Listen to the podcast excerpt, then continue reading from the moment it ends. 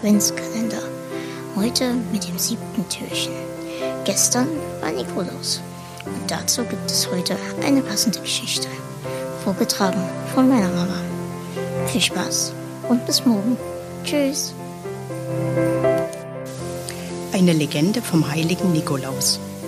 Vor langer, langer Zeit lebte einmal in Kleinasien ein Bischof, der hieß Nikolaus. Er war ein großer Wohltäter, streng mit sich selbst und gütig zu seinen Mitmenschen. Nachdem er gestorben war, begannen sich die Leute viele Geschichten über ihn zu erzählen.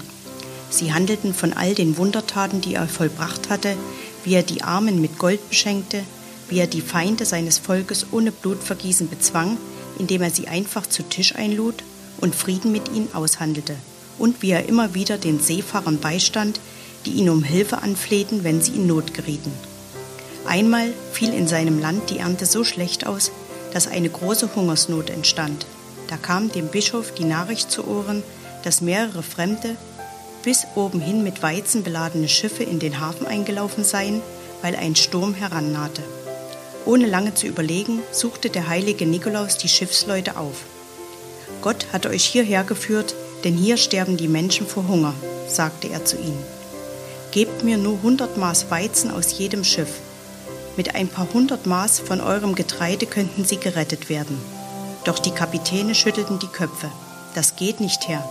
Der Weizen wurde in Alexandria abgemessen. Wir müssen die volle Ladung in Konstantinopel abliefern. Sonst bezichtigt man uns des Diebstahls und macht uns den Prozess. Bitte tut, was ich euch sage, bat sie der heilige Nikolaus. Ich schwöre bei Gott, dass ihr dem kaiserlichen Kornmesser genauso viele Maß anliefern werdet, wie ihr in Alexandria in eure Schiffe geladen habt. Verlasst euch auf mich.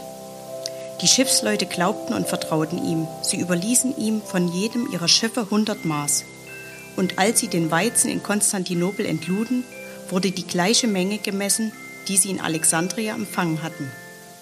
Das empfanden die Kapitäne als großes Wunder und sie erzählten die Geschichte überall in den Häfen.